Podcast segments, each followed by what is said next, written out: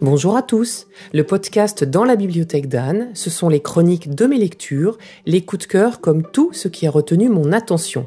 Vous pouvez également me retrouver sur www.danslabibliothèquedanne.com. Bonne écoute. Depuis toute jeune, et comme beaucoup de gens, je lis énormément de livres d'Agatha Christie, au point que j'ai fini par vraiment tous les lire. Et depuis 7 ou 8 ans, j'ai décidé, après avoir lu une biographie et sa passionnante autobiographie, de les découvrir pour mon plus grand plaisir en ordre chronologique. J'en suis à peu près aux trois quarts. J'ai même essayé un jour de lire la suite des Hercule Poirot qu'une autrice anglaise nommée Sophie Anna a écrit. Je me suis arrêtée à un premier volume complètement alambiqué qui ne m'a pas plu du tout. Donc, en général, je ne me lance pas dans les pseudo-suites d'Agatha Christie. Mais là, j'avoue, voir passer sur Babelio plusieurs fois ces douze nouvelles inédites de Miss Marple il y a quelques mois, personnage féminin incontournable de la romancière anglaise, écrite par douze autrices anglo-saxonnes, enfin il me semble, m'a quand même donné envie, même si douze autrices égale douze styles.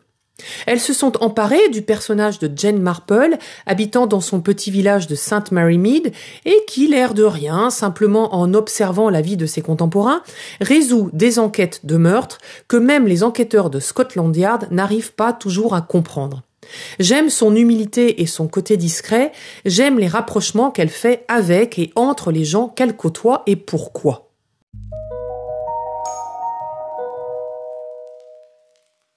Mais pour revenir à ma lecture des douze nouvelles, mon avis est assez mitigé. Je ne connaissais aucune des autrices et ce n'est seulement qu'à la fin qu'on a leur courte biographie, ce que j'ai survolé rapidement.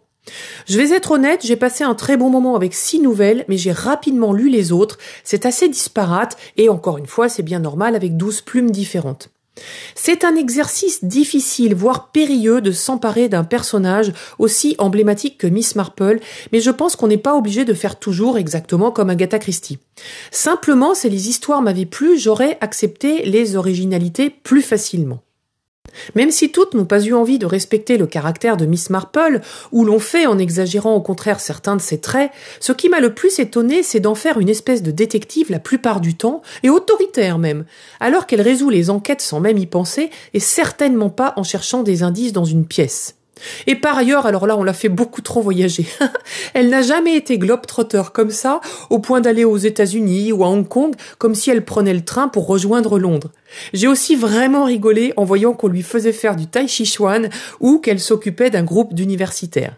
J'ai été ravie, par contre, de retrouver Jane Marple dans chacune des nouvelles comme une amie fidèle.